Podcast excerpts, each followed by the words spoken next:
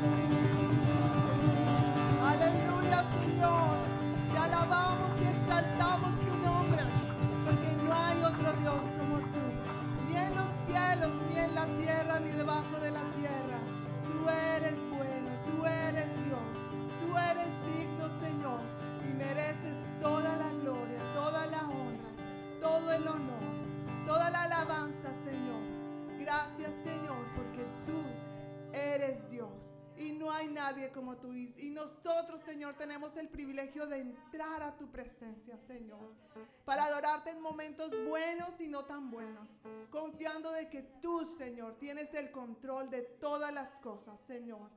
De que tú eres un Padre bueno que quieres lo mejor para nosotros, Señor. Y por eso, Padre, queremos derramar nuestros corazones delante de ti, Señor.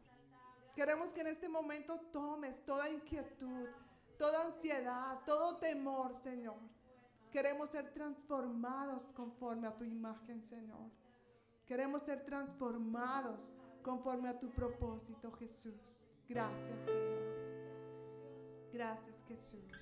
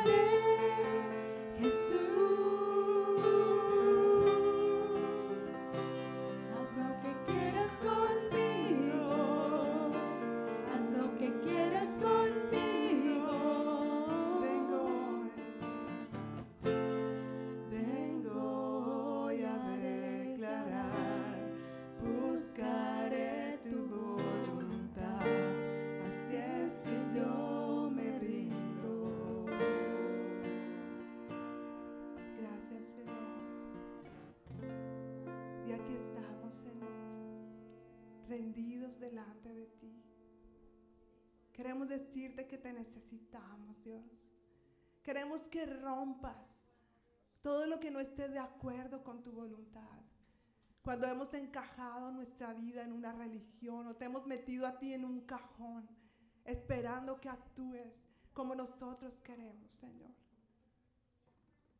Queremos decidir, amarte, decidir buscar tu presencia, Señor decidir escoger la mejor parte, decidir ponerte a ti como primero. Así que aquí estamos, Señor. Queremos decirte que te amamos con todo nuestro corazón. Gracias, Señor.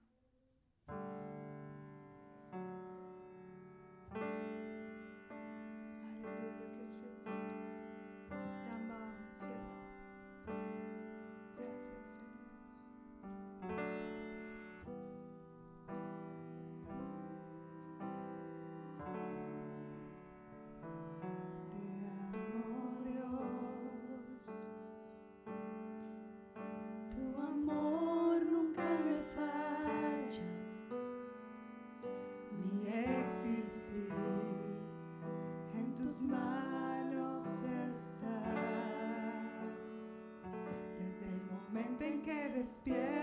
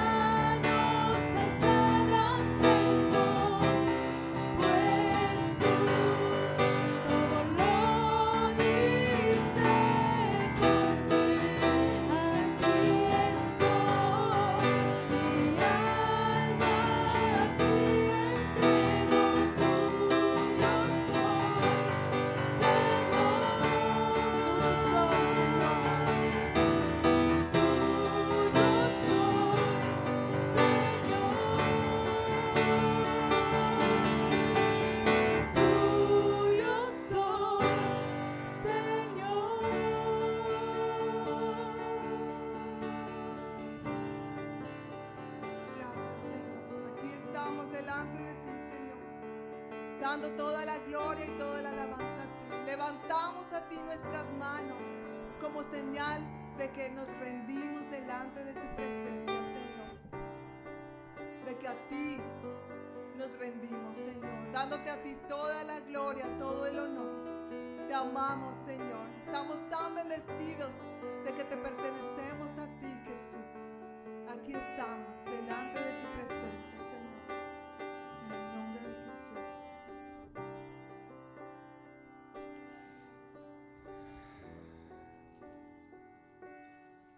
Digno tú eres de que nos rindamos, Dios, en espíritu, alma y cuerpo. Tú pagaste un alto precio por cada uno de nosotros, Dios. Diste tu propia vida. Nos consideraste tan valiosos que diste tu propia vida, Dios. Gracias por decidir venir a hacerte como uno de nosotros, como un simple mortal, como un ser humano,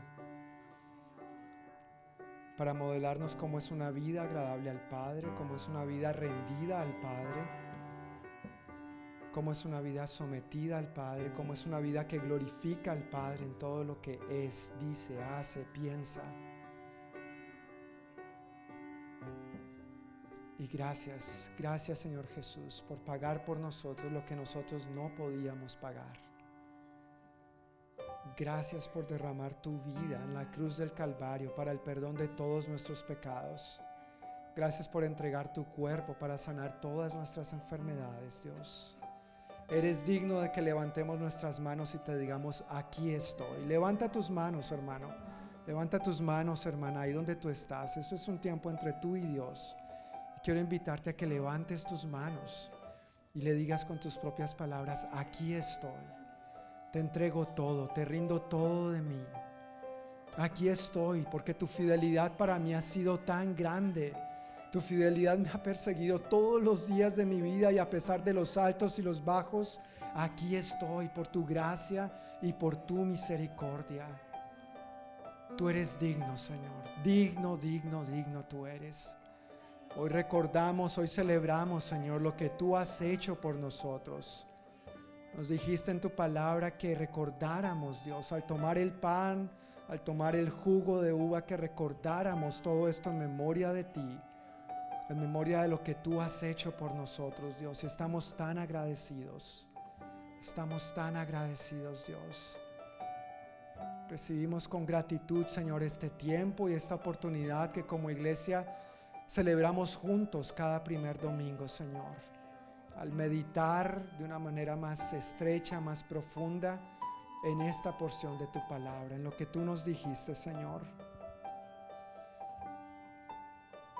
Dice la palabra del Señor en el Evangelio de Lucas, capítulo 22, versículos 19 y 20, que tomó un poco de pan y dio gracias a Dios por él. Luego lo partió en trozos lo dio a sus discípulos y dijo, esto es mi cuerpo, el cual es entregado por ustedes. Hagan esto en memoria de mí. Después de la cena, tomó en sus manos otra copa de vino y dijo, esta copa es el nuevo pacto entre Dios y su pueblo. Esta copa es el nuevo pacto entre Dios y su pueblo. Si es uno nuevo es porque había uno viejo. Y gracias a Dios este nuevo es en su gracia. Amén. Todos tenemos acceso a este nuevo pacto gracias a lo que Cristo hizo por ti y por mí. Un acuerdo confirmado con mi sangre, la cual es derramada como sacrificio por ustedes. Aleluya. Aleluya. Si tienes tu copita de jugo de uva con la galletita, quiero pedirte que la tomes. Si no la tienes, voy a pedir el favor a los sugieres que me ayuden a, a pasar. ¿Hay alguien que le falte? Si puede levantar su mano, por favor. Si a alguien le falta, levante su manito para que le hagamos llegar una.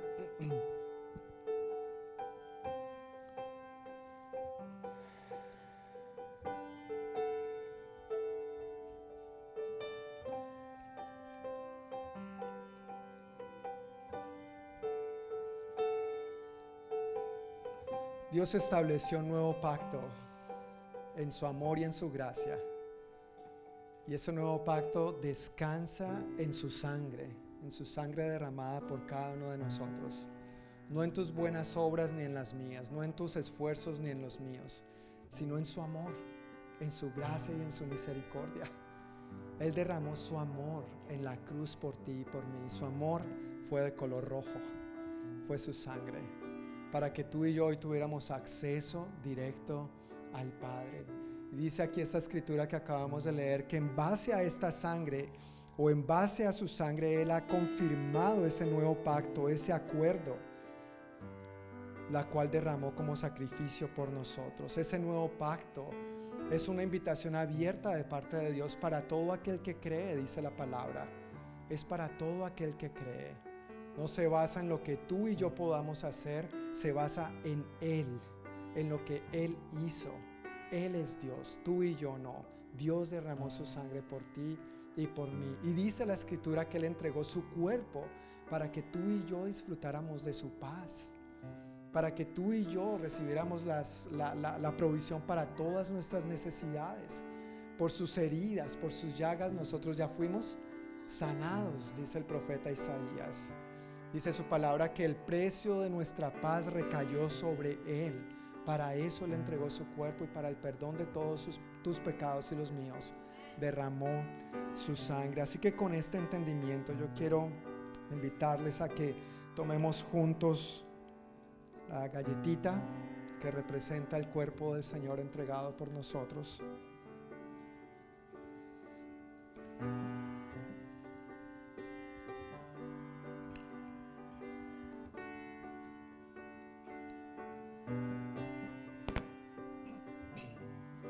Antes de tomar el jugo de uva, quiero invitarnos a que cerremos nuestros ojos, inclinemos nuestros rostros. Este es un tiempo entre cada uno de nosotros y Dios. Y si hay algo por lo cual debas arrepentirte en este momento, algo por lo cual debas pedirle perdón a Dios, antes de tomar este jugo de uva que representa su sangre, pídele perdón. Pide al Espíritu Santo, recuérdame si te he ofendido en algo en qué te he contristado hoy o en el transcurso de esta semana que aún no te he pedido perdón. Recuérdanos, Señor, en este momento, por favor. Queremos tener un corazón limpio delante de ti y tomar juntos este jugo que representa tu sangre de una manera digna. Queremos tomarlo de una manera digna, Señor.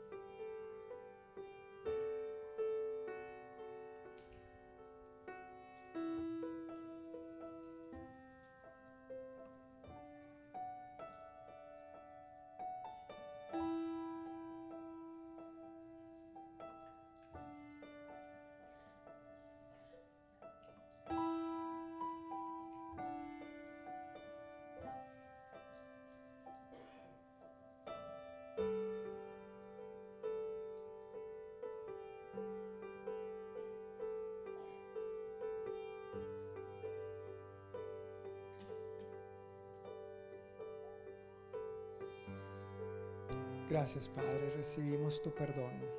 Te confesamos tus pecados sabiendo que tu palabra promete que si confesamos nuestros pecados, tú eres fiel y justo para perdonarnos y limpiarnos de toda maldad. Y habiéndonos puesto a cuentas contigo, Señor, ahora recibimos con gratitud este jugo de uva que representa tu sangre con la cual sellaste este nuevo pacto en tu amor y en tu gracia para el perdón de todos nuestros pecados y para ganar por nosotros, para comprar por nosotros un lugar en el cielo al cual nosotros no teníamos derecho ni merecíamos, pero en tu amor y en tu gracia, Señor, nos lo has concedido. Gracias, Señor, en el nombre de Jesús. Amén. Podemos tomar juntos.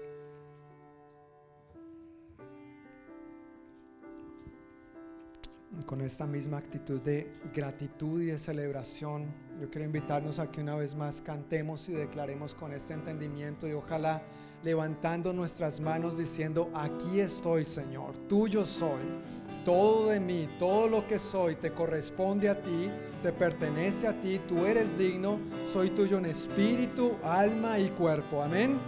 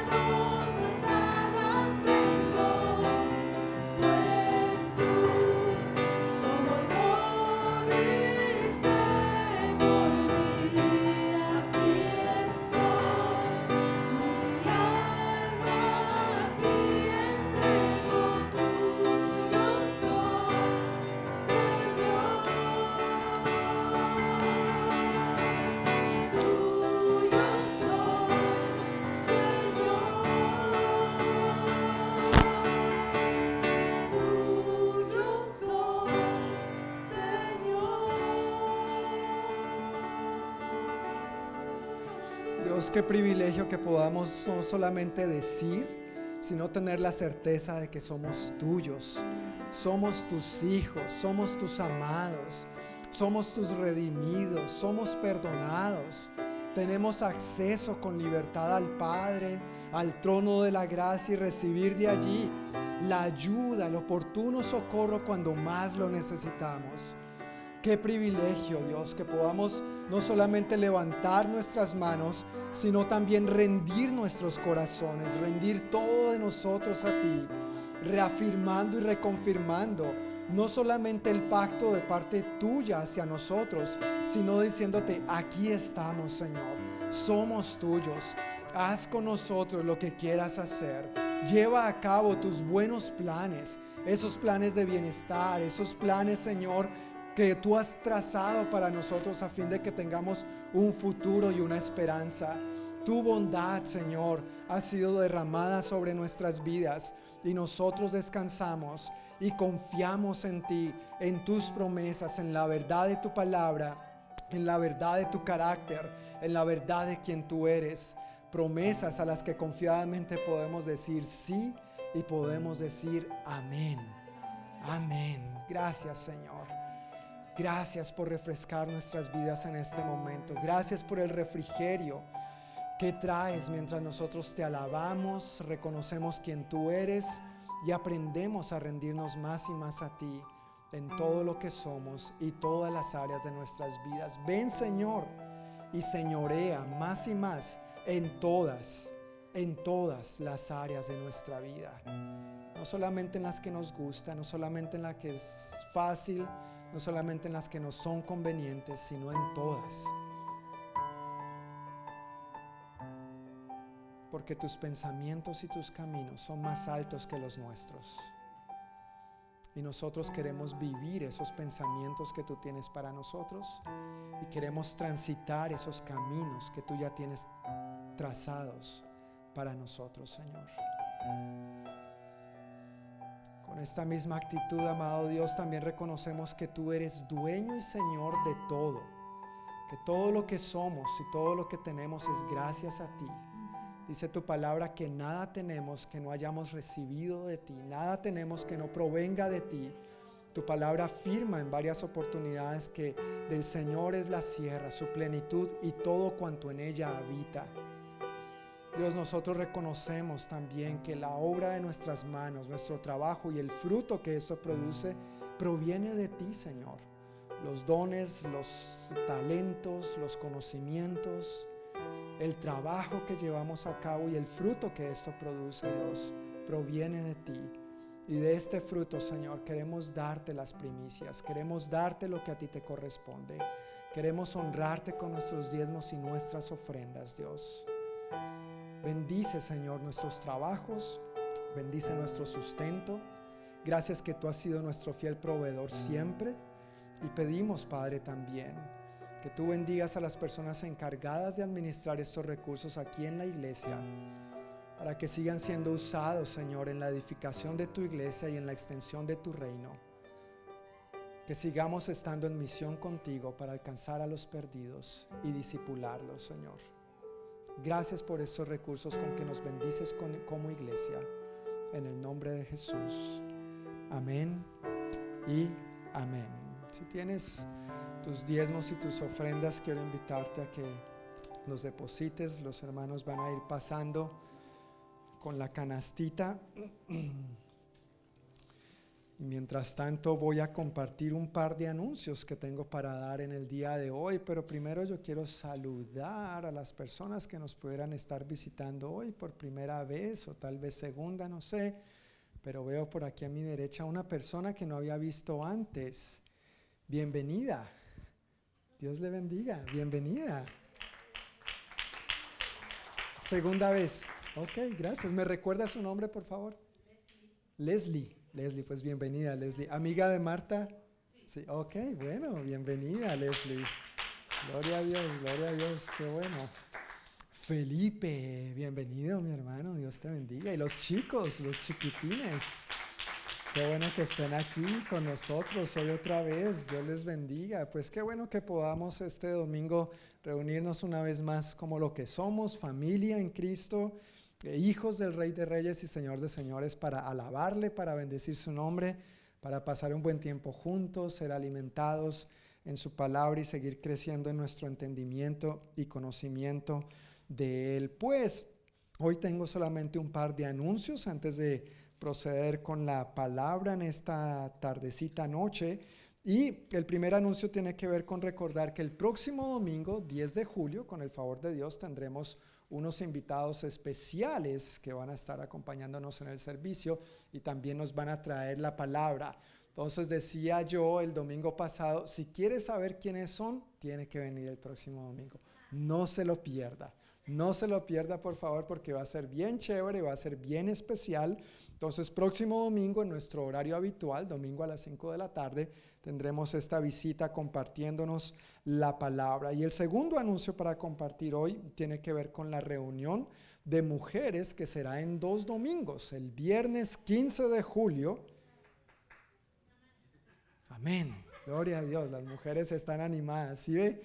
Domingo, perdón, no, viernes. Viernes 15 de julio a las 7 de la noche, aquí al ladito, nada más en el banquet room, de 7 a 9 de la noche. Y en esta reunión también tendremos una invitada especial, nos estará acompañando Basgier Jiménez, ella es nuestra pastora de área. Estaba también explicando el domingo pasado que en la iglesia cuadrangular aquí en los Estados Unidos no solamente tenemos la denominación a nivel nacional, sino que estamos organizados por eh, distritos Dentro de cada distrito hay regiones y dentro de cada región hay ciertas áreas para dar un mejor eh, cuidado, una mejor supervisión y así podamos llevar a cabo la obra mejor en equipo. No somos la única congregación hispana en nuestra área, hay muchas más y Pastora Basgier es nuestra pastora de área y es una bendición, es un privilegio, mujeres, que ella nos esté acompañando, las esté acompañando esa noche en esta reunión. Entonces, por favor, no se lo pierda.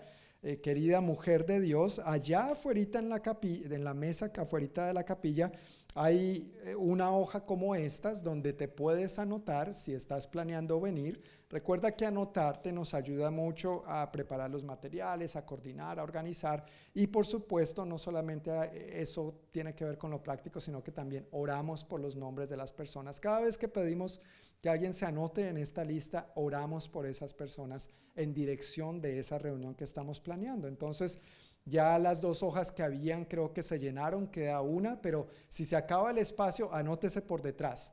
Lo importante es que se anote. Si se anota por detrás, trae plato doble. No, mentiras. Pero anótate si tienes una amiga que pudieras invitar, una familiar, alguien que tú crees que esté necesitando del Señor, pues esto es una muy buena oportunidad y yo sé de un grupo de mujeres aquí que han estado planeando, orando, organizando y creemos que el Espíritu Santo va a hacer grandes cosas esa noche. Va a traer grandes, grandes bendiciones esa noche. Entonces, por favor, mujeres, a la salida, anótense y precisamente ahí está Juanita para que ninguna salga sin que se anote. Oyes, Juanita, ya sabes, así. ¿Se anotó? ¿Se anotó? No. Si no se anota, no sale. Gracias, Juanita. Ok, pues con estos anuncios ya podemos pasar a la palabra. Hoy como cada primer domingo los niños se quedan con nosotros. Hoy es como un servicio más familiar y tenemos juntos la celebración de la Santa Cena. Pero antes de compartir la palabra, o bueno, ya como parte de la palabra, tenemos una introducción un poquito diferente y especial para el sermón de hoy. Espero que les guste. Espero que les agrade. Presten atención a las siguientes instrucciones, por favor, para que hagamos esto bien todos juntos. ¿Sí se animan a participar o no? ¿Sí o no? ¿Sí confían en mí o no? Tienen que participar. Ok, los voy a hacer nada más parar de cabeza y ya. Eso es todo. No, mentiras, no es así, pero va a ser algo divertido con el ánimo de introducir el, el tema de hoy. Escuchen antes de proceder. ¿Está bien? Tienen los oídos atentos, ¿verdad? Están aquí físicamente y mentalmente. No tienen la mentecita en otro lado. Ok, perfecto. Estamos en la misma página. Pues en las bancas donde ustedes están sentados, hay algunos sobres debajo de ellas. ¿Listo? Hay algunos sobres. Lo que van a hacer Todavía no, todavía no. Voy a contar a la voz de tres. Cuando cuente la voz de tres, en un momento, entonces es cuando van a poder acceder a ellos. Pero van a buscar esos sobres, van a destaparlos. No, no hay para todos, no hay para todos. Entonces, tienen que, pero no se vayan a golpear. Ay, es mío, es mío. No, no, no, eso no lo vamos a hacer. Pero hay suficientes para hacer una buena introducción con esto. Hay sobres debajo de las bancas donde están sentados, en todas las bancas, en todas las, ninguna sin excepción, en todas las bancas hay algunos sobres. Van a coger ese sobre, lo van a abrir y en ese sobre hay un papel con unas instrucciones, algo que hay que buscar. Van a necesitar ese papel y lápiz o lapicero. ¿Tienen lápiz? ¿Sí? Ok, o lapicero. Entonces eso sí les doy permiso de irlo alistando para que en sus marcas entonces arranquen. Ahora, cuando completen lo que está en ese papel, son siete, ¿verdad? ¿Siete o diez? No. Bueno, cuando completen lo que está en ese papel, entonces las tres primeras personas que lo completen van a venir corriendo aquí. Las tres primeras personas que lo completen van a venir corriendo aquí. ¿Ok? Esto va a ser como unos Juegos Olímpicos. Hay muchos participantes, pero se premia solamente a los tres primeros. Primero, segundo y tercer lugar. Oro, plata y bronce. ¿Estamos de acuerdo? ¿Alguna pregunta o todo claro? Van a tomar el papel, van a destaparlo, todavía no, y van a completar lo que allí está las tres primeras personas que completen lo que allí se pide vienen corriendo. ¿Vienen cómo? Gracias. Corriendo aquí al frente. ¿Está bien? Mientras tanto, nuestro DJ, digo, nuestro sonidista, nos va a hacer el favor de ponernos alguna música para amenizar. Gracias, mi hermano Daniel. Entonces, ¿listos? A la una, a las dos y a las dos y media y a las tres.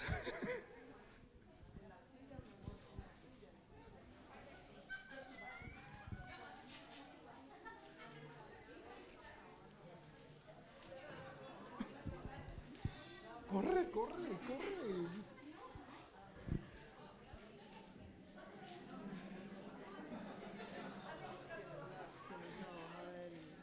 Sí, aquí lo tengo.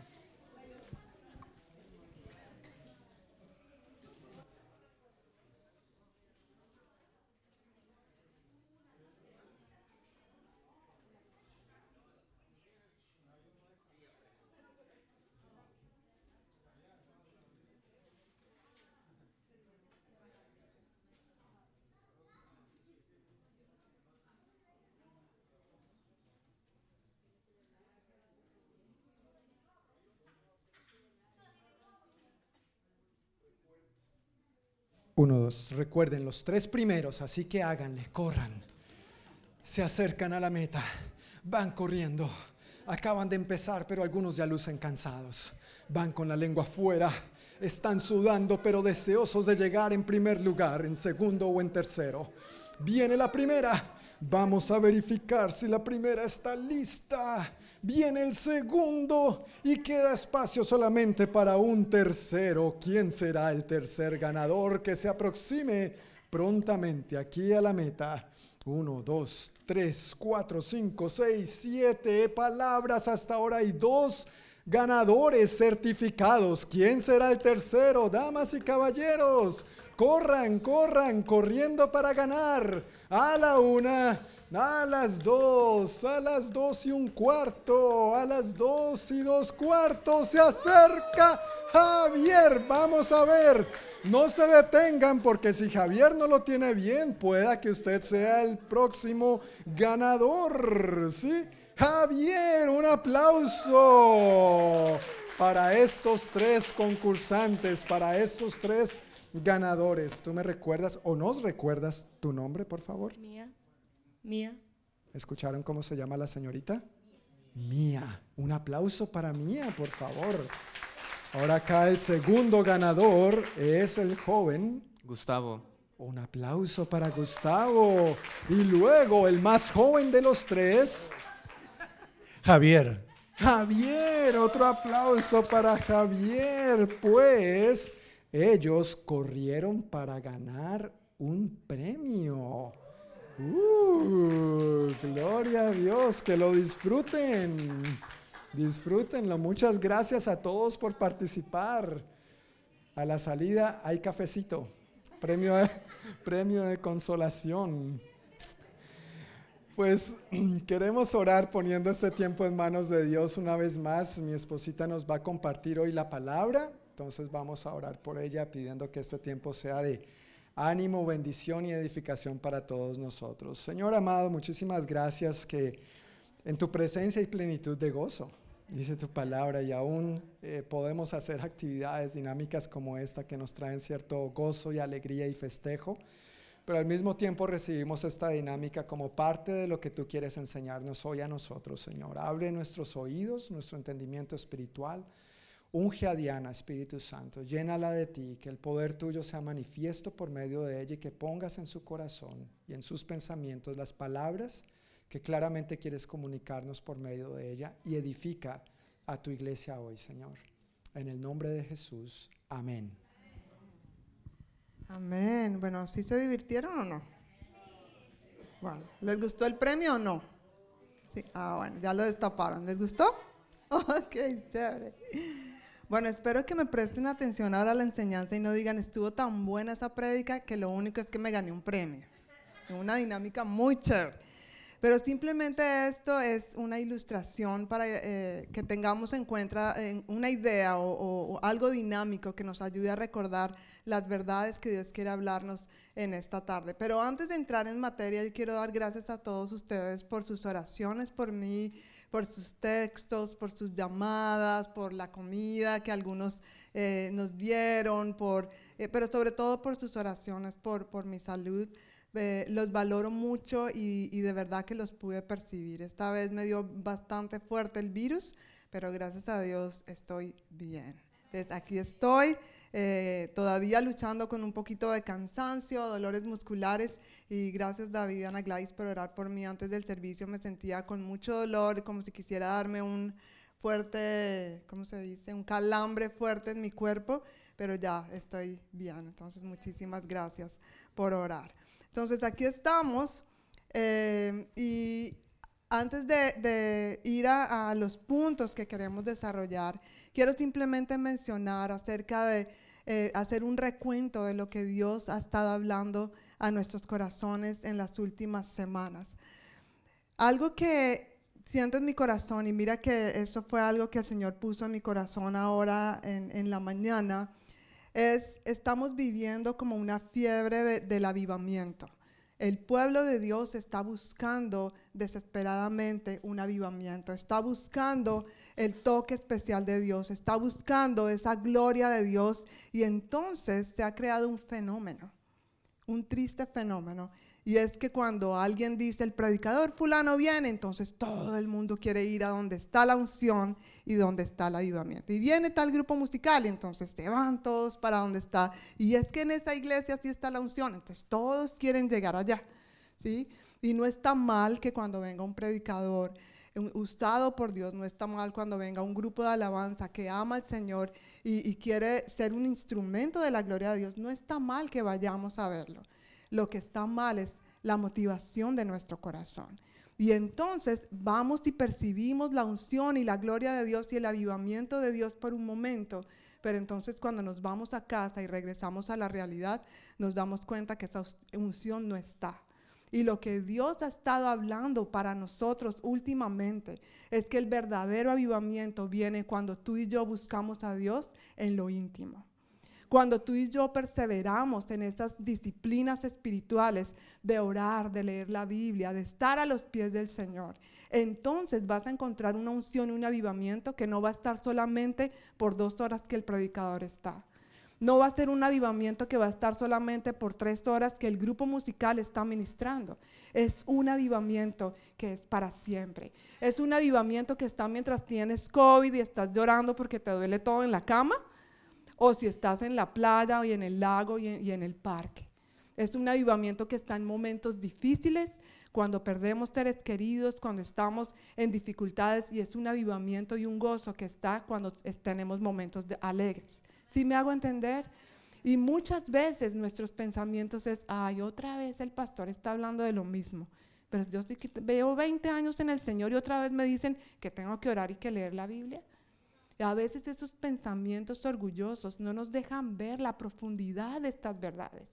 Y estamos tratando de buscar y buscar y buscar algo que está en nuestras narices, en simplemente arrodillarnos a los pies del Señor, en buscar su palabra, en buscar la unción cuando nosotros abrimos la Biblia, cuando nosotros estamos acá, cuando yo estoy a veces desanimada y llego aquí a la iglesia y abrazo a mis hermanos y les pregunto cómo están, y cuando hablamos y oramos los unos por los otros, ahí está el avivamiento, ahí está la unción de Dios.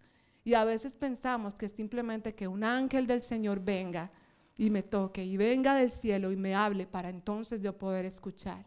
Es en el silencio, es en el susurro, es cuando callamos las voces del trabajo, de las inseguridades, de los temores, del afán de la vida para dedicarnos a escuchar al Señor. Es allí donde está el verdadero avivamiento. Claramente podemos darnos cuenta que estas disciplinas espirituales no vienen de la nada. Ojalá fuera fácil yo levantarme y, que esto entrara por ósmosis. Me lo pongo aquí toda la palabra viene y me penetra hasta los huesos. ¿Sí? ¿Así funciona? No, tenemos que sacar el tiempo, tenemos que dedicarnos a sentarnos, a abrir el libro, a leerlo. Y muchas veces mientras estamos leyendo, y vamos a hablar un poquito de eso, tenemos que callar nuestros pensamientos, lo que tengo que hacer, las preocupaciones, ya solo me quedan 10 minutos, ¿sí? Para entonces poder llevar a cabo estas disciplinas y vamos a hablar un poquito más acerca de esto. Debemos ser intencionales porque estamos como peces en contra de la corriente. ¿Tú te, has sentido así? Yo sí nuestras creencias, nuestras convicciones. A veces la gente, qué aburrido. Bueno, en la vida cristiana yo he hecho tantas cosas que no parecen nada aburrido. Nada. Mi vida cristiana ha sido toda una aventura. Podemos escribir un libro, ¿no, mi amor? De todas las cosas chéveres, de los momentos gozosos y alocados. A Dios se le ocurren unas ideas, ¿cierto? No hay nada parecido a, una vida aburrida en la vida cristiana. Si tú piensas que la vida cristiana es aburrida, hay algo que no estás viendo, hay algo que no estás disfrutando. Somos como peces en contra de la corriente y eso es lo que Dios quiere que seamos, porque ¿sabes cuál es el único clase de pez que va con la corriente? ¿Alguien sabe cuál es el pez que va con la corriente? El, bueno, sí, ese, ese va con la corriente, pero hay una clase de pez que va con la corriente, no contra. Y es el pez muerto. El pez que se muere es el que se lo lleva a la corriente. Y tú y yo no somos peces muertos. Tú y yo estábamos muertos, íbamos con la corriente. Entonces íbamos como dice el dicho, íbamos para donde va Vicente. ¿Ustedes saben para dónde va Vicente? Para donde va la gente. Entonces, las redes sociales dicen que esta es la moda, entonces nos vamos por allá. Entonces, las redes sociales dicen que ahora debemos hablar así, entonces nos vamos para acá. Las redes sociales, porque ahora todo es las redes sociales. ¿Dónde está tu pensamiento? ¿Dónde está lo que Dios ha puesto en ti? Tú eres único y tienes un propósito en la vida de Dios. No somos peces muertos para andar para donde va Vicente, ¿no? Para donde diga la corriente de este mundo, para y sabemos quién es el gobernador de este mundo. Es Satanás. Es muy interesante que mucha gente dice que no sigue a Dios porque Dios les impone cosas. Pero al no seguir a Dios están viviendo la corriente de este mundo que es gobernado por Satanás. Están viviendo los planes del enemigo. Nosotros no estamos para vivir esos planes. Y debemos ir en contra de la corriente si queremos alcanzar las victorias, las bendiciones y vivir el plan que Dios tiene para cada uno de nosotros. Hace poco, mi hijo Juan Esteban llegó con un papelito a la casa y, es interesante porque cuando llega comunicación de la escuela, pues siempre las traen en un folder, ¿no? No, esta la traía en la mano. Él quería asegurarse de que yo leyera este papel. Perdón. Y entonces decía ahí que eh, unas clases de track, eso que yo no sabía que era eso, obviamente me tocó investigar. Y esto en unas clases que le enseñan a correr, a lanzar jabalina, a saltar obstáculos y todo esto. Él quería, dijo, mami, yo quiero estar en eso. Y eso me sorprendió. Yo no sabía que él que le gustaba correr. Y esto me llevó a investigar un poquitico más acerca de, de, qué significaba esto y me llevó a algunos artículos bien interesantes acerca de lo que los atletas necesitan para ser buenos atletas. Y de eso vamos a hablar hoy. Tú y yo somos atletas en el, camino, en el caminar cristiano. La vida es como una carrera de atletismo y por eso este mensaje se llama Corriendo para ganar. Corriendo para ganar. En Primera de Corintios, capítulo 9, versículos 24 al 27, si podemos abrir nuestra Biblia allí. Primera de Corintios, capítulo 9.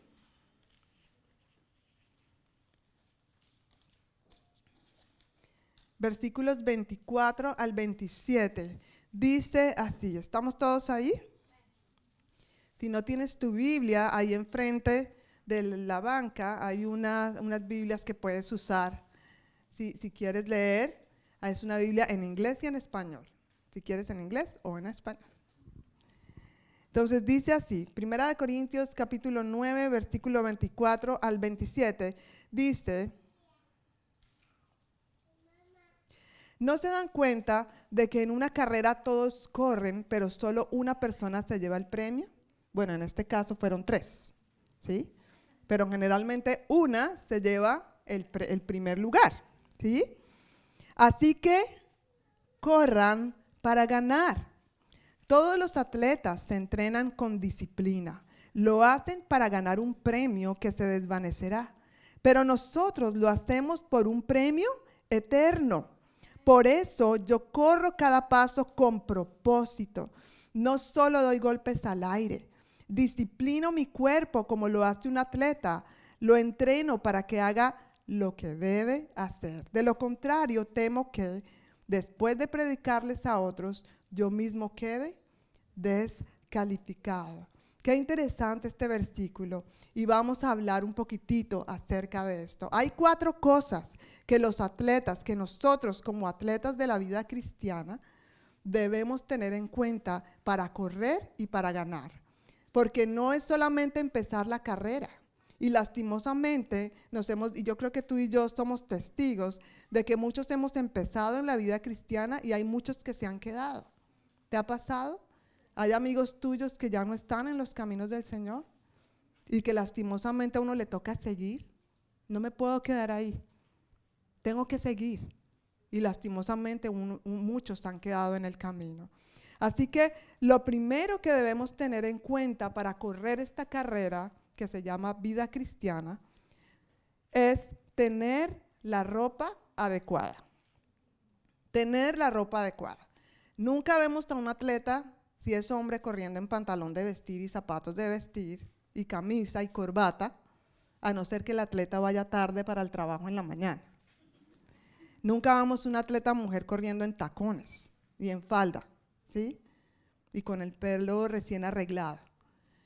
¿Por qué es importante la ropa? Porque la ropa, si es, es, muy pesada, generalmente lo que usan es ropa liviana, de texturas muy suaves, muy livianas, muy vaporosas. ¿Para qué? Para que eso les ayude a ganar velocidad y poder llegar.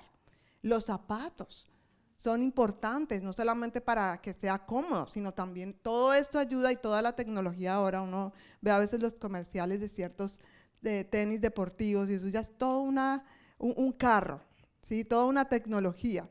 ¿sí? Y todo eso afecta para que la persona pueda llegar o no pueda llegar. En Hebreos capítulo 12, versículos 1 y 2, si podemos ir a este versículo sin dejar allí el, el, el versículo en Primera de Corintios, dice así.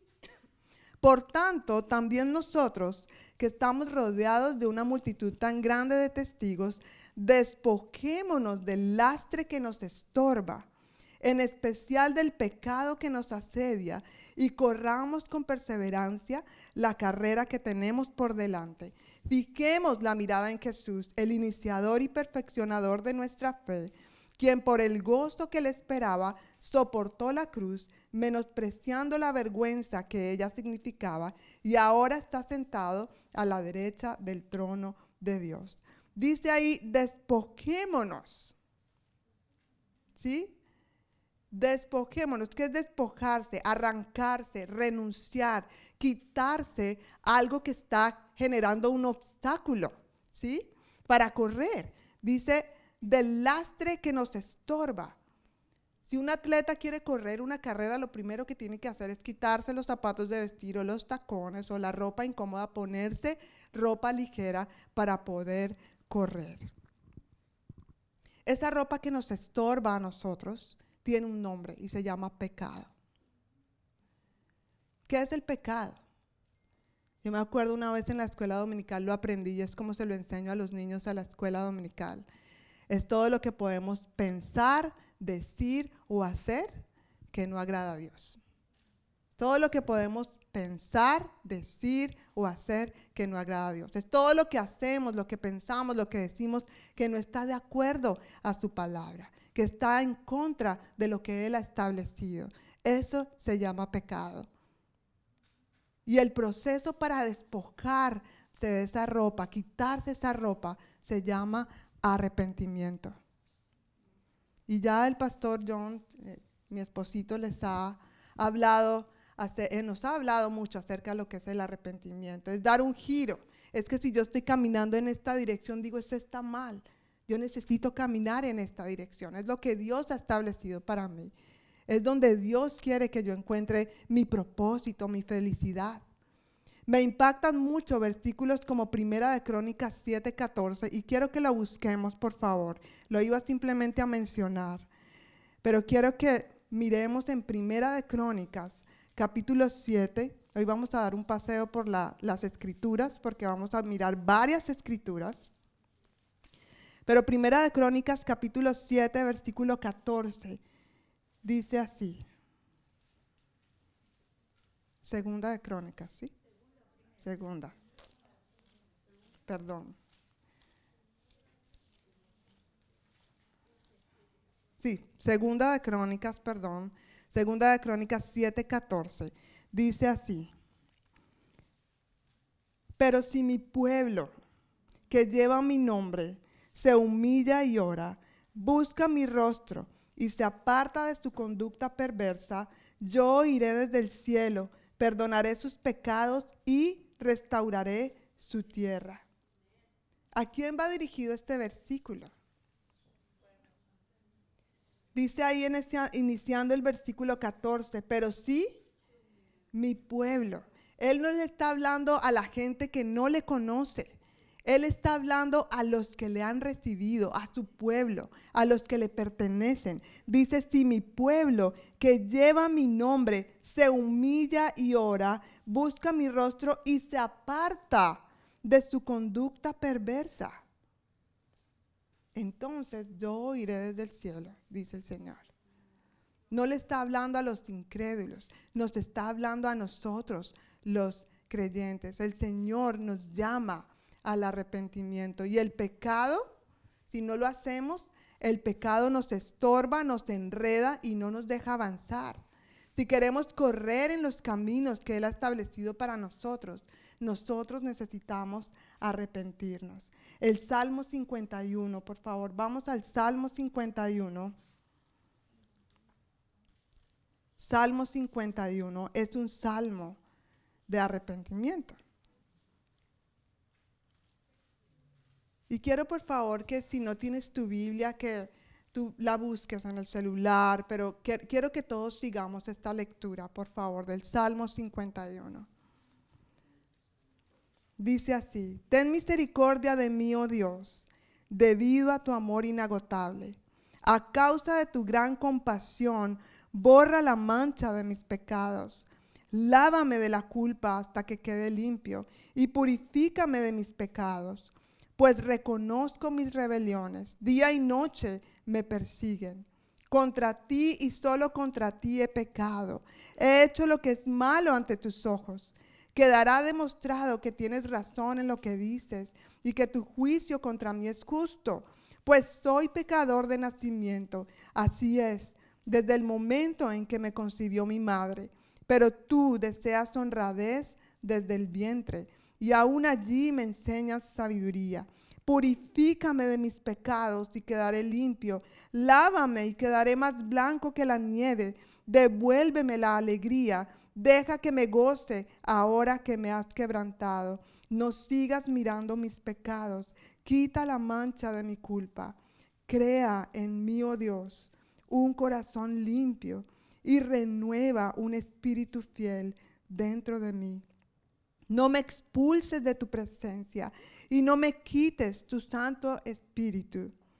Restaura en mí la alegría de tu salvación y haz que esté dispuesto a obedecerte. Entonces enseñaré a los rebeldes tus caminos y ellos se volverán a ti. Perdóname por derramar sangre, oh Dios, que salva. Entonces con alegría cantaré de tu perdón. Desata mis labios, oh Señor para que mi boca pueda alabarte. Tú no deseas sacrificios, de lo contrario te ofrecería uno. Tampoco quieres una ofrenda quemada.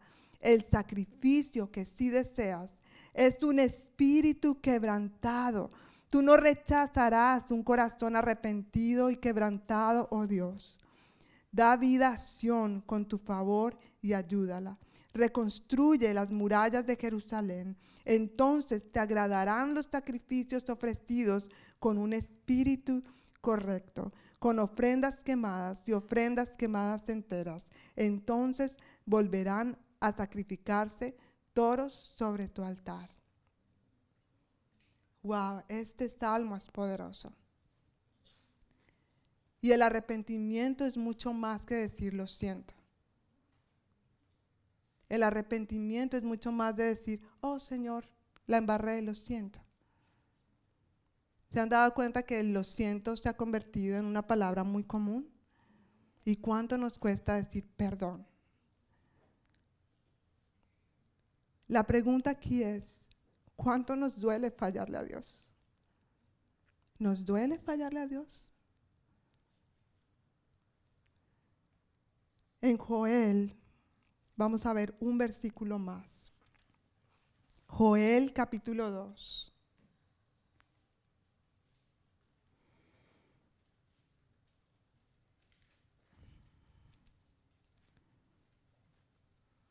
Joel capítulo 2, versículos 12 y 13.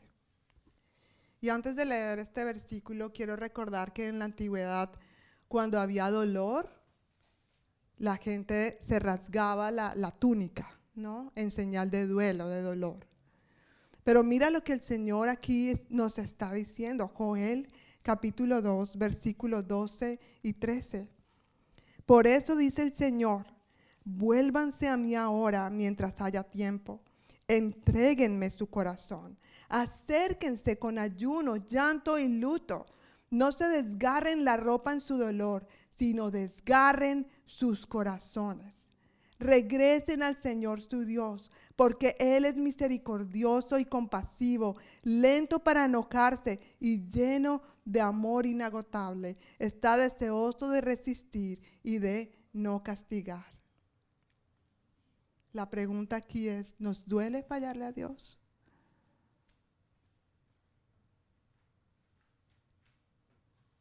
¿Cuánto nos duele? A veces simplemente estamos llenos de remordimiento en vez de arrepentimiento. El remordimiento nos hace sentir mal por un momento y nos dice, oh, sorry, como dicen, lo siento. Pero cuando estamos arrepentidos decimos, perdón, la embarré, lloramos, nos duele. Señor, perdóname.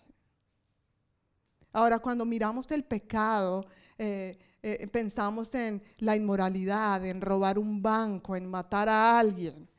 Pero ¿qué de nosotros los creyentes? De lo que hay en nuestro corazón. Y tú y yo sabemos lo que hay ahí. Tú y yo podemos mirarnos al espejo y no nadie podemos engañar a otra persona, pero no a nosotros mismos. ¿Qué hay de esas cosas pequeñitas? Y mientras estaba estudiando esto, el Señor me llevaba a verme a mí misma en cosas muy pequeñas y que a veces las dejo pasar.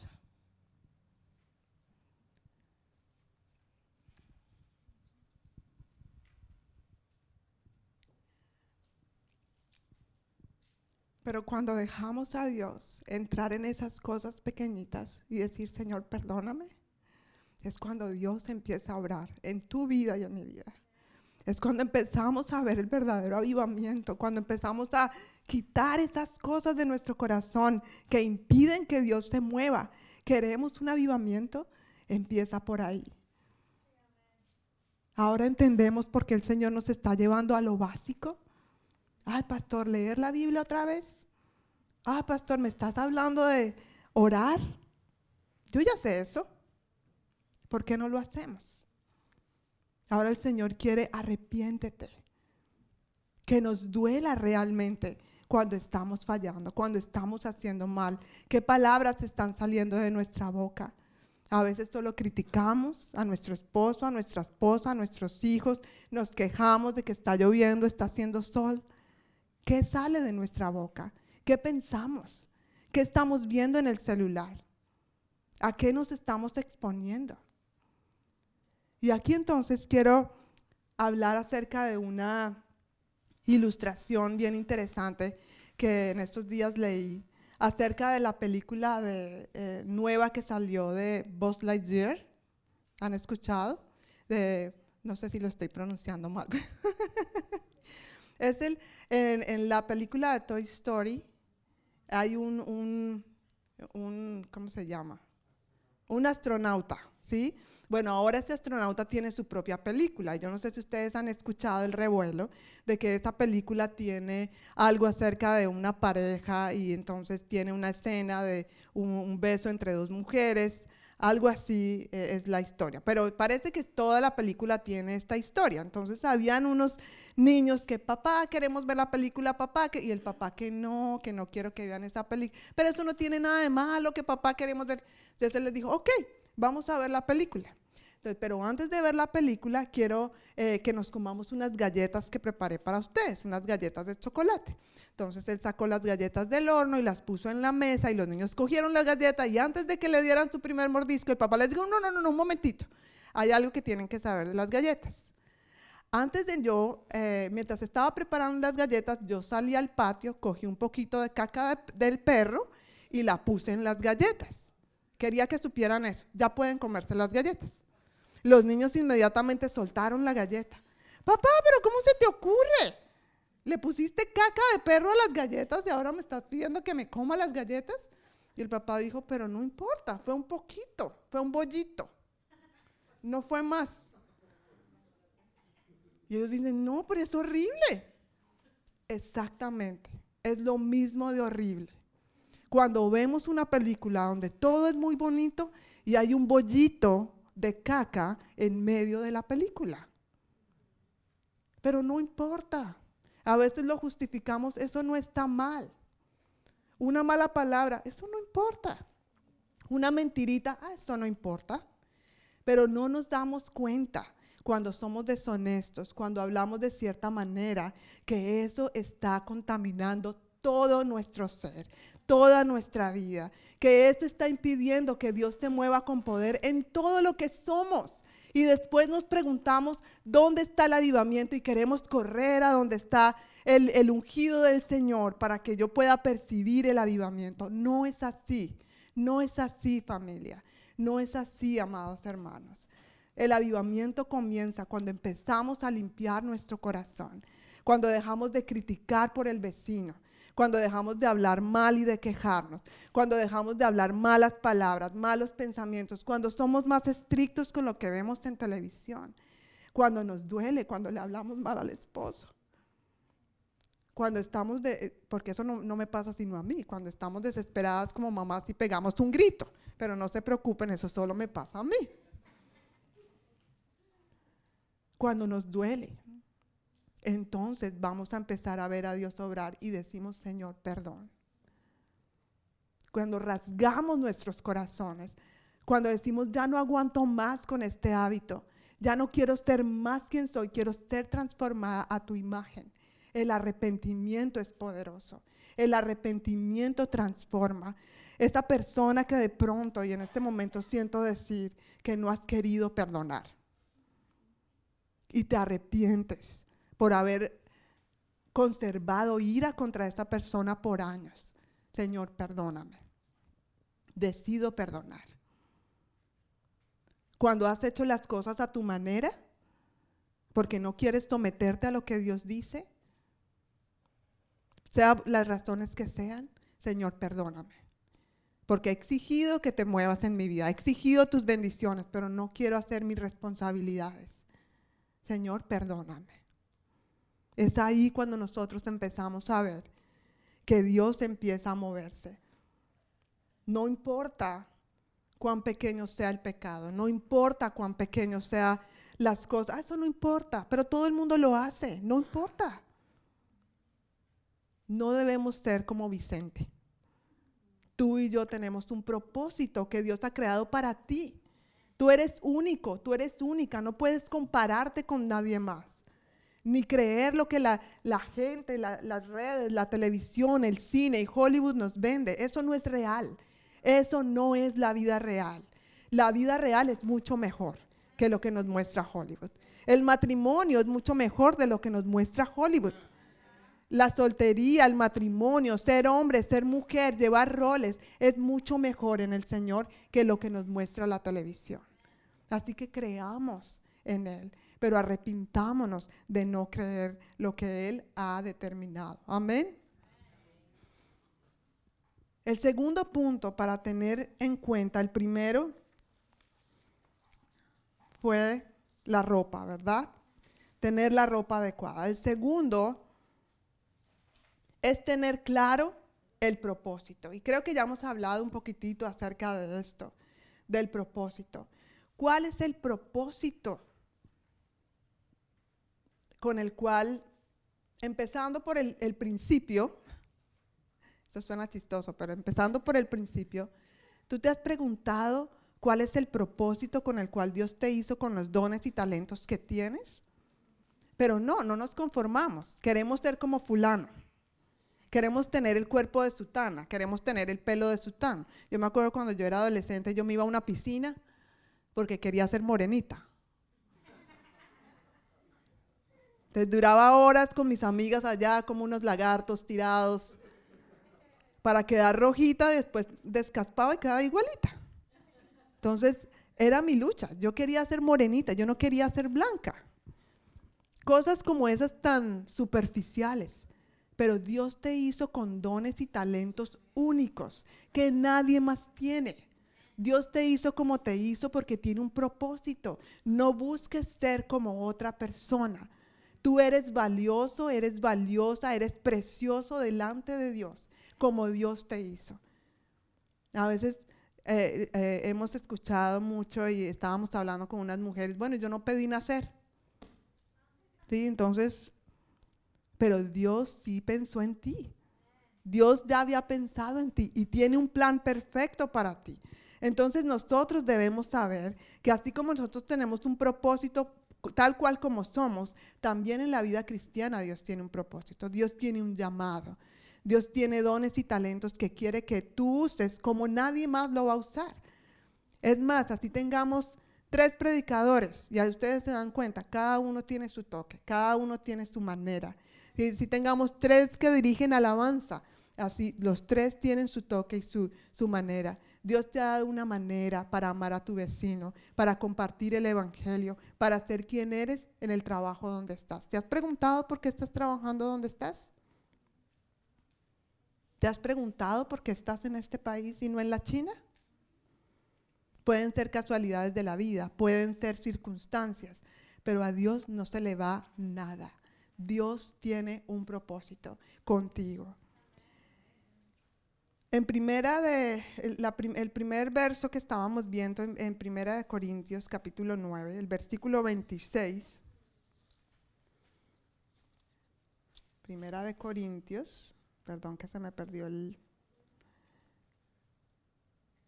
Primera de Corintios capítulo 9, el versículo 26, dice así. Por eso yo corro cada paso con propósito. No solo doy golpes al aire. ¿Alguna vez te has puesto a golpear el aire? Yo no, pero solamente me imagino y ya me, me da cansancio. Realmente una persona que hace eso, eso simplemente trae cansancio, frustración, cansancio extremo y desánimo. Eso no solamente viene después de que le da uno COVID. También si te pones a dar golpes al aire. Entonces, si te has sentido así, si te sientes frustrado, si sientes cansancio extremo y desánimo, quizás estás corriendo sin propósito.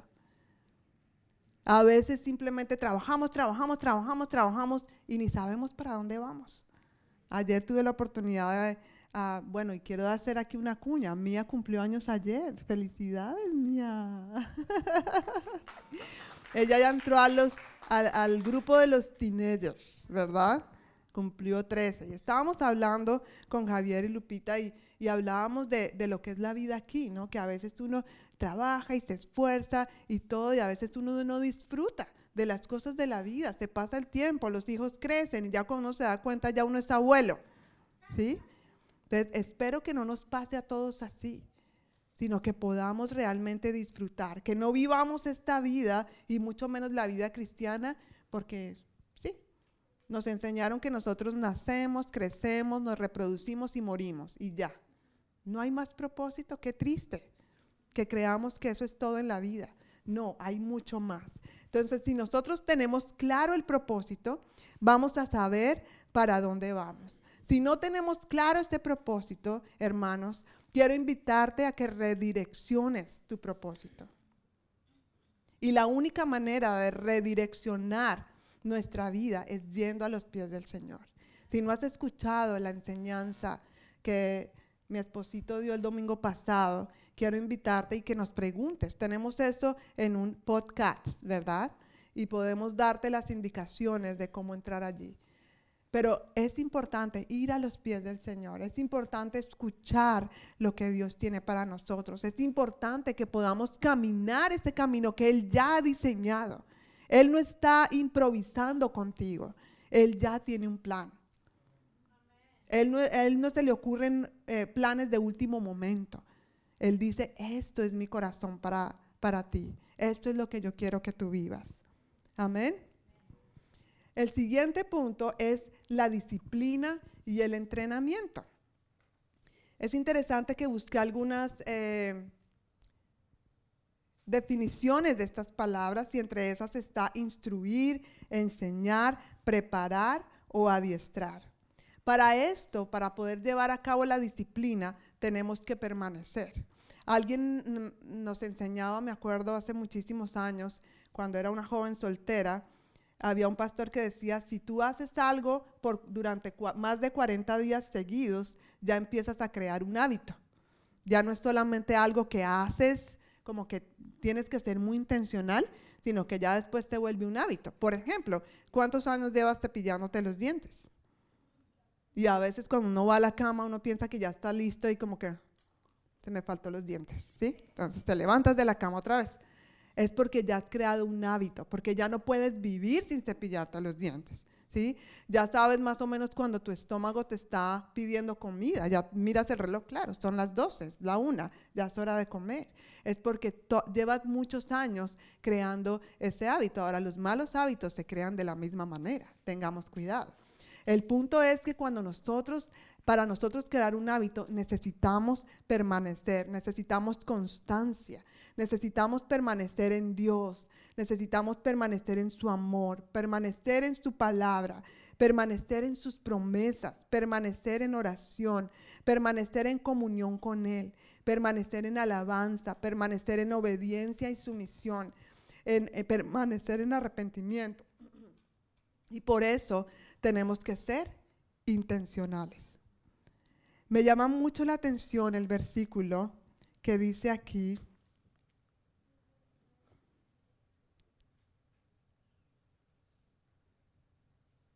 versículo 27. Disciplino mi cuerpo como lo hace un atleta. ¿Lo entreno para qué? para que haga lo que debe hacer. ¿Sabes? Si nosotros no entrenamos nuestro cuerpo, no disciplinamos nuestro cuerpo para que haga lo que tiene que hacer, va a ser lo contrario. Necesitamos entrenar nuestro cuerpo. Necesitamos entrenar nuestros hijos. Si no los disciplinamos, un niño que no recibe disciplina, es muy raro que sea recto, puro, intachable, ¿verdad? Lo, vemos lo contrario y por eso vemos en la sociedad lo que hay. Niños falta de su papá, de su mamá, de disciplina.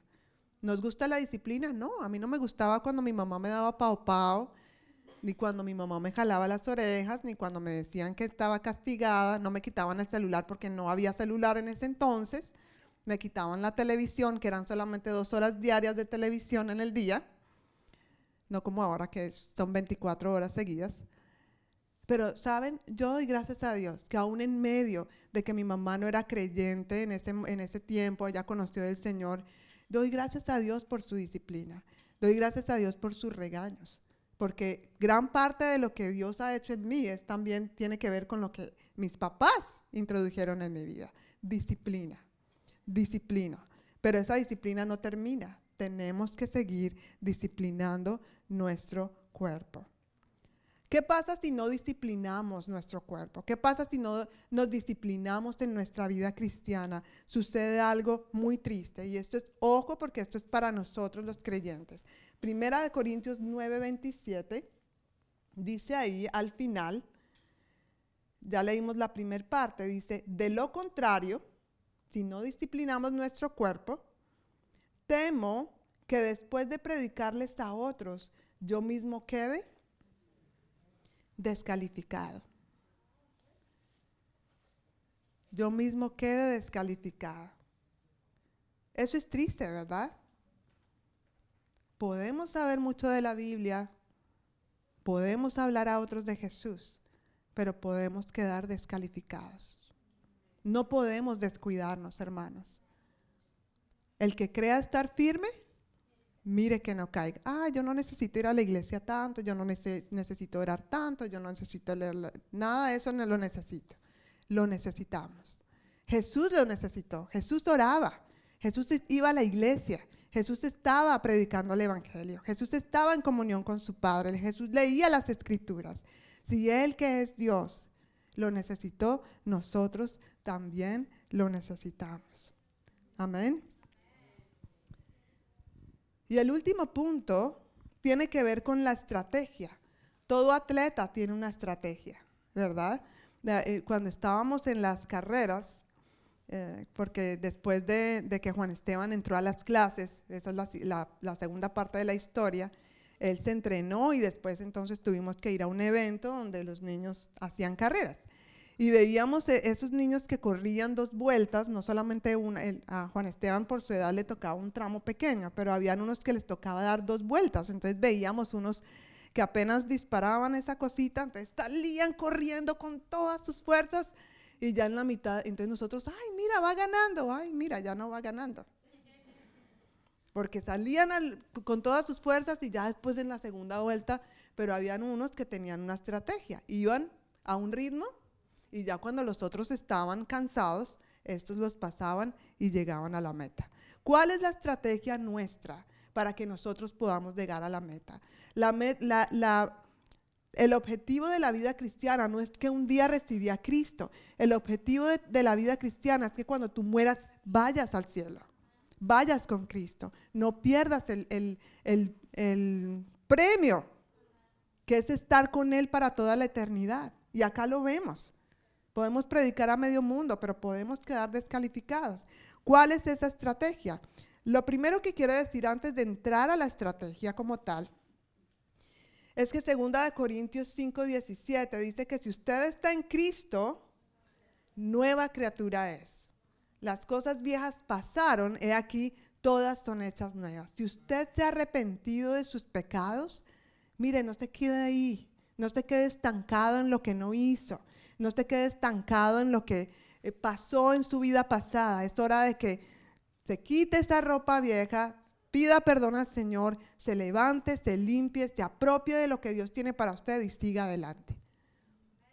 He aquí, todas son hechas nuevas. Y esta palabra nueva no es algo reparado, es algo nuevo de paquete. Dios nos ha dado una vida nueva. También porque en Romanos 8, versículos 1 y 2, dice que ninguna condenación hay para los que están en Cristo Jesús.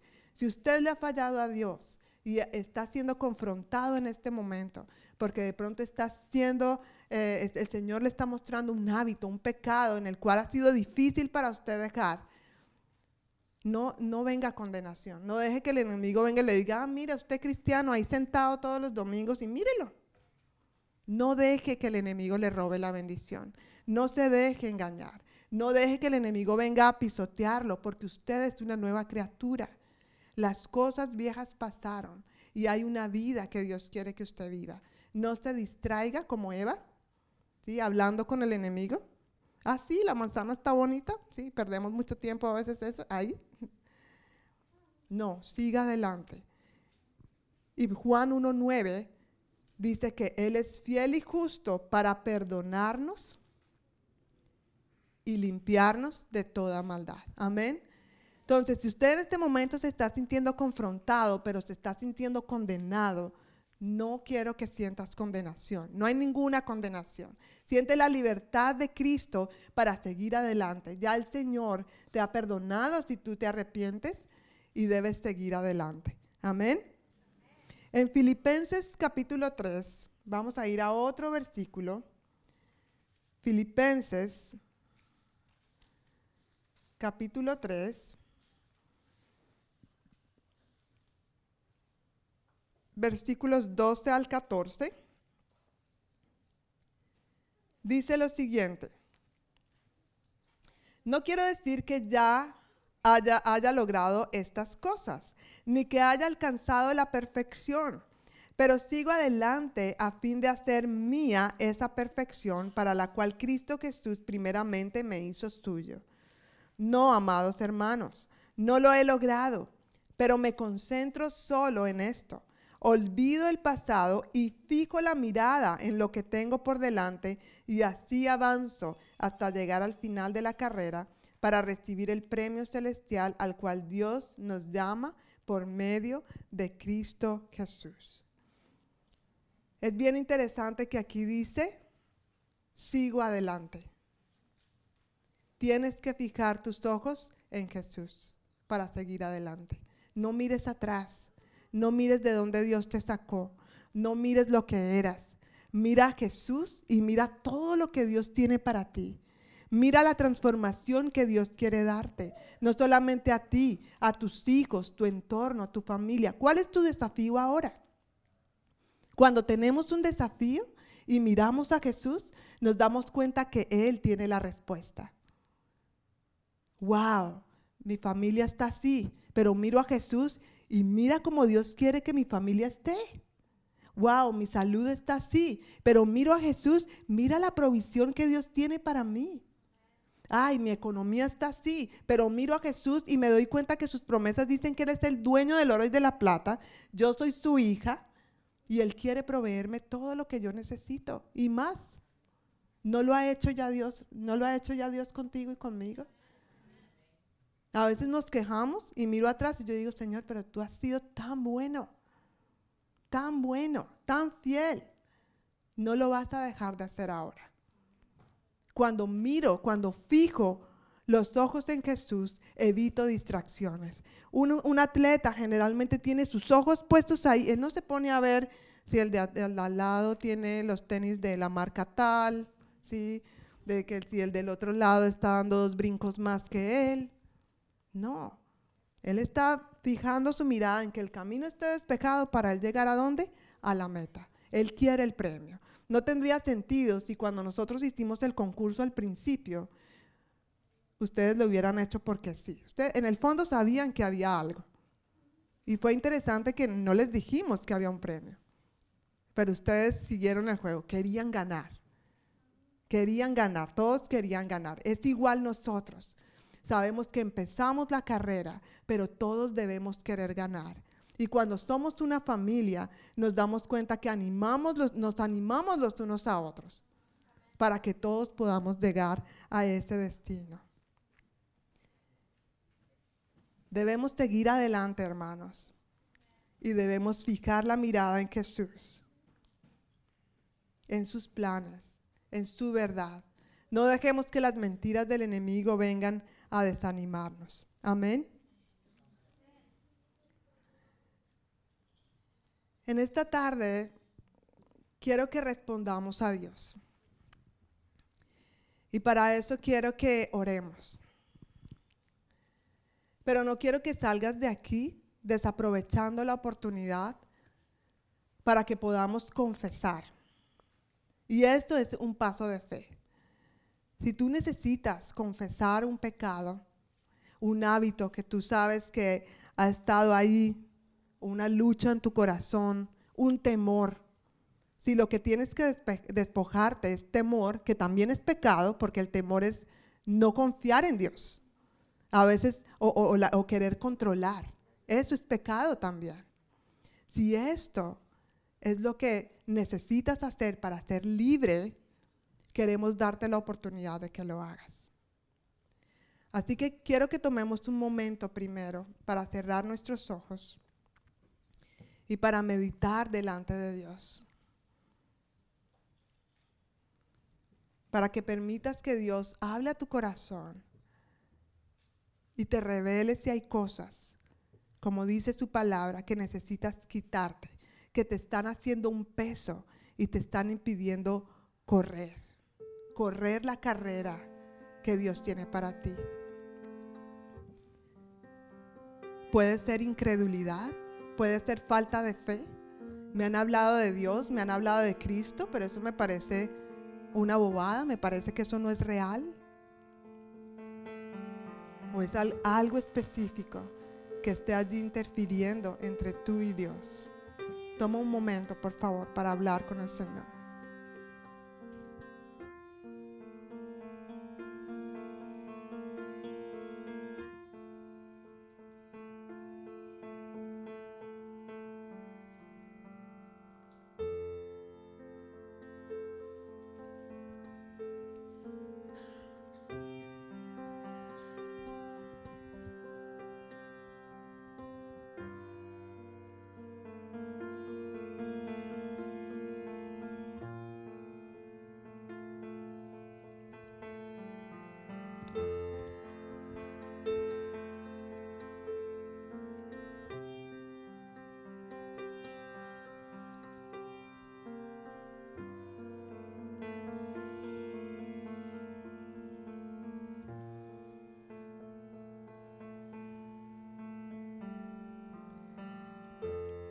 Ahora quiero invitarte que si necesitas oración, aquí adelante va a estar David, Ana Gladys, va a estar mi esposito y voy a estar yo. Si tú necesitas confesar, si tú necesitas declarar tu temor, si tú necesitas ser libre, si tú necesitas pedir oración en algún área, por favor no te vayas de aquí sin que puedas recibir eso que Dios tiene y salir de aquí libre. Así que si en este momento necesitas oración, puedes pasar aquí al frente.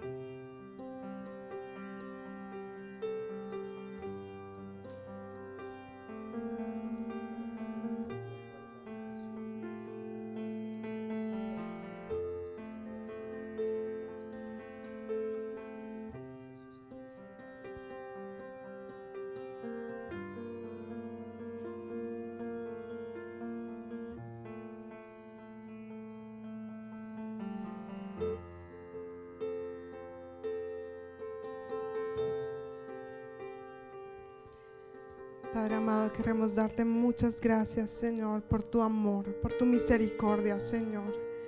Gracias por tu restauración, por tu perdón para cada uno de nosotros, Señor. Hoy nos arrepentimos, Señor, de todos nuestros pecados. Aunque te hemos recibido, Señor, te hemos fallado y hemos justificado nuestro pecado, Señor. Rompe nuestros corazones y la dureza, Señor, el callo que de pronto hemos permitido que nazca allí, Señor.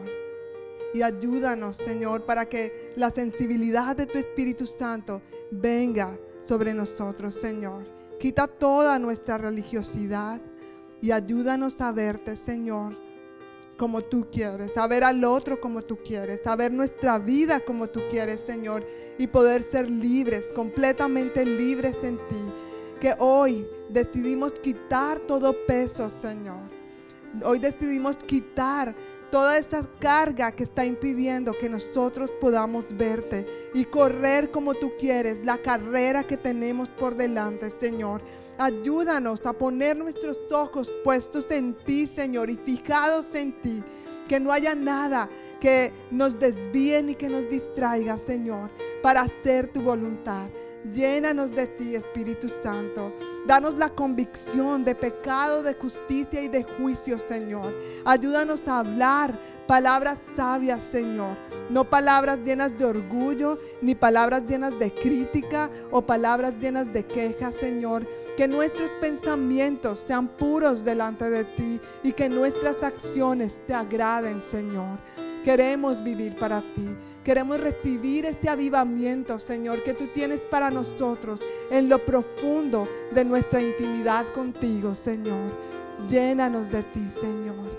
Llénanos de tu presencia, Espíritu Santo. Gracias, Señor. Gracias por tu amor. Gracias, Señor. Gracias por tu corazón compasivo, Señor. Declaramos el fluir de tu Espíritu en este lugar, Señor. En el nombre de Jesús. Gracias Señor. Gracias Señor.